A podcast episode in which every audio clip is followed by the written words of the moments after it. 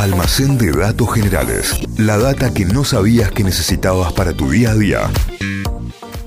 Ahora sí, se abre la persiana, actualizamos ya mismo el almacén de datos generales. Muy bien, vamos con una historia en el almacén de hoy bizarra. Que Bueno, tiene como, como, si no como siempre, no hay, no hay ninguna novedad. Que tiene como personaje un artista, un tipo que era que tenía un, un rayo, un pire importante. Vamos a hablar de Edwin Lipberger y de la República de Kugelmugel. ¿Qué es la República? Ya se van a enterar. Resulta que un día de 1971, Lipberger, este artista, que era un artista plástico, estaba decidido a remodelar su taller. Quería tener así un, un extreme makeover de su taller de, de do- donde trabajaba. Lo tenía en su casa, pero de pronto le empezó a quedar chico el taller, así que con la ayuda de su hijo empezaron a pensar qué podían hacer para crear un taller nuevo. Eh, Lipberger vivía con su hijo en eh, un pueblito en la región conocida como Baja Viena en Austria. O sea, estamos hablando de Alpes, un típico paisaje austríaco, montañitas, prados verdes, todo muy, muy bonito. Lipburger, el artista, tiene una idea y la empieza a poner en práctica. Ahí en una colina muy bonita, cerca de su casa, empieza a hacer un pozo, empieza a cavar, pone un pilar grueso muy grande de madera, que iba a ser como de columna, columna única y principal, de una estructura que iba a ser su futuro nuevo taller, pero como el tipo era vanguardista y quería algo distinto, no quería una típica cabañita tirolesa para que sea su taller, sino que flasheó con construir un taller circular. Es una esfera de madera en el medio de la colina que no tenía soportes desde afuera, pero que estaba soportada justamente por, ese, por esa viga, columna Claro. que estaba en el medio. Entonces, si vos ibas caminando por la colina, lo que veías era una bola de madera enorme en el medio de la nada. Tampoco tan grande, tenía 7 metros de diámetro. O sea, no era, Es grande. o sea, no era gigante bestial, pero era importante, era grande. Era el tamaño de una habitación. Tenía de hecho un entrepiso al medio y tenía una escalera como con una puertita levadiza.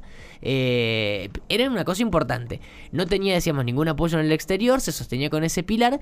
Cuando lo terminó, le pone ese entrepiso, lo forra con chapas para el aislamiento térmico eh, y le habilita esa puertita para poder entrar y varias ventanitas para que entre luz. Le quedó hermosa, le quedó como una mini estrella de la muerte para los que son de, Star Wars. Eh, y le puso de nombre Sfera 2000, año 1971 esto, ¿no? Todo muy lindo, el taller del artista vanguardista estaba espectacular, en un paisaje increíble, todos contentos, pero había un problema. Una mañana le tocan la puerta, la puerta esta levadiza rara que tenía el taller, eran dos técnicos municipales de la ciudad de eh, Katzeldorf que mm, le venían a pedir la documentación y los permisos para la esfera. Porque el Lipberger se había mandado a construir en el medio de una colina sin ningún tipo de autorización ni nada. El tipo era un artista, no le importaban los trámites, la burocracia, nada. Pero por más artista que sea, el taller tenía, iba a tener problemas legales Claro. si, no, si no hacía nada. Y ahí empezó un tira y afloje que le pedían papeles, que no los tenía, que tenía que pagar por la excavación del pilar porque se había mandado a hacer un pozo sin autorización, que en Austria estaban prohibidos los edificios circulares por reglamento. O sea, había había una norma en algún momento que decía que en Austria no se podían hacer edificios circulares y Lippberger eh, hizo un edificio circular. Bueno, y se puso más heavy la cosa cuando le dijeron, listo, tenés que demolerla. Demolé la bola de madera esa gigante que construiste. Y Lippberger les respondió, ni a palos la demuelo, me voy de Austria. ¿Ni a palos les dijo? Sí, Mirá. andá a saber cómo se dirá en alemán. En, Sí, sí. Ni a palos, me voy de Austria. Y acá saltó toda la locura que tenía el tipo contenida porque no es que se fue del país posta, como amenazó, sino que, ¿qué pasó? Declaró a su taller y a su mm, bola de madera circular como un país independiente, como una micronación. Le puso, esta es la república de Kugelmugel, que traducido sería como montaña bola. O sea, no le fue muy original el nombre, pero la república... Acá tenemos Loma Bola y allá Claro. tenemos la República Bola. La República de la Montaña Bola, de Kugelmugel. El, el plan de convertir al taller de- en una micronación incluyó varias cosas, como por ejemplo, alambrar con alambre de púas todo el perímetro, como una frontera internacional custodiada, eh, puso una garita de seguridad y se fue a rutas cercanas que pasaban por ahí y puso carteles de- como los anuncios viales que anunciaban cuántos kilómetros faltaban para llegar a Kugelmugel, que era otro país. Se puso loco, diseñó los billetes, diseñó la bandera y el escudo. La bandera es a la inversa de la austríaca, o sea, es blanca, roja, blanca, onda River. Sí. Así. Eh, a la inversa de la que es la austríaca. El escudo es una imagen de él con la bandera, pero una imagen de él como amordazado, con la boca tapada, como simbolizando la opresión que sentía con el gobierno austríaco que le Pobre quería hombre. cobrar impuestos. eh, y bueno, que lo había llevado a declarar a su taller como un país independiente. Eh, acá Tiene como un barbijo más que mordazado. Sí, es como una cosa media rara.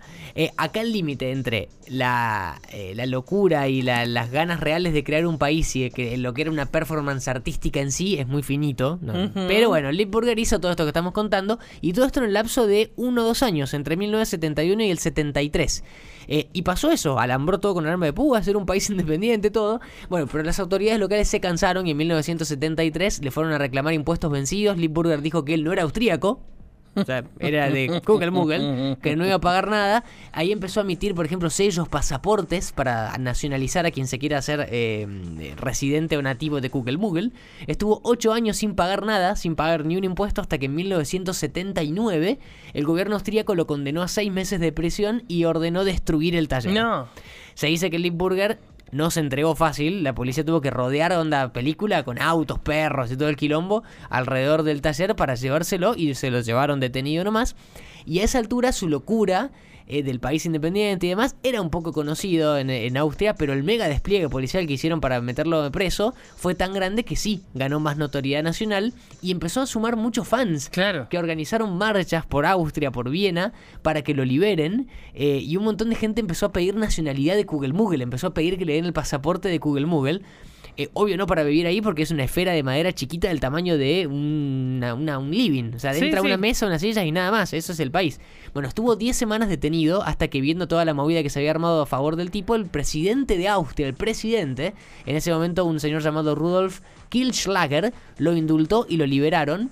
Pero el gobierno lo dejó libre con la condición de que ceda el taller, o, o el país, porque era un país, al Estado. Que le ceda mm, la, la- la bola de madera a Austria. Bueno, y el artista aceptó siempre y cuando se siga usando como instalación artística, que era el primer objetivo que tenía la estructura, hacer un taller.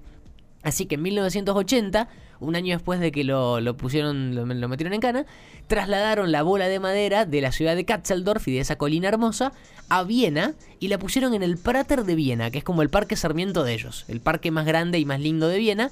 En el medio, si vos visitas Viena, te vas a encontrar con una bola enorme de madera, toda alambrada con alambre de púas, porque trasladaron todo ¿Trasladaron todo? sigue siendo un Maravilloso. micropaís que se mudó. Y entonces, desde 1980, Lipburger y su hijo no es que viven en el taller, que está ahora en el Prater de Viena, eh, pero sino que lo, lo- lo mantienen y siguen, por ejemplo, haciendo eh, eh, galerías de arte y exposiciones de arte y demás. Y se mantiene como estaba en su lugar original, con los alambres de púa, con la garita, porque técnicamente, aunque no lo reconoce nadie en el mundo, es un estado independiente, la República de Kugelmugel. Eh, y otro dato bizarro, la República tiene una embajada en Viena que funciona en una cervecería. O sea, todo, todo como para terminar toda la locura extraña de este tipo. Se siguen haciendo, como decíamos, exposiciones de arte hasta hoy. Eh, Lipburger, el artista, murió en 2015, hace relativamente Hace poco. poco. Eh, y su hijo Nicolaus, es, es que ahora presidente de la República, es quien sigue eh, organizando todas estas muestras de arte. Y además es el líder, presidente de más de 600 personas que en algún momento pidieron el pasaporte y sacaron la ciudadanía de Kugelmugel. Así que son austríacos o alemanes, ponele. Y de Kugelmugel. Así que eh, son 600 personas las que tienen el- la nacionalidad y el pasaporte. Hoy la esfera de madera esta que está ahí es uno de los puntos turísticos más visitados del parque y un lugar dedicado al arte como lo soñó en su momento Edwin Lipburger, el creador de una micronación, la más chiquita del mundo, que es más chiquita que una casa porque es como una habitación en realidad, claro.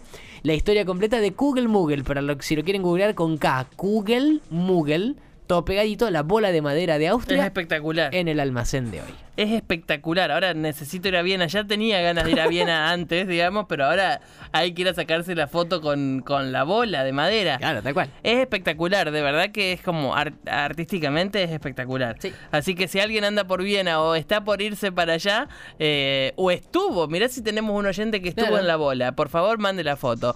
351-397-3282, así cierra un nuevo almacén de datos generales con Santi Miranda. Almacén de datos generales. La que no sabías que necesitabas para tu día a día. Inventos, curiosidades de la historia, estudios increíbles de la ciencia, lugares raros del mundo y un montón de locuras más. Todo eso podés conseguir en el almacén de datos generales de Santi Miranda.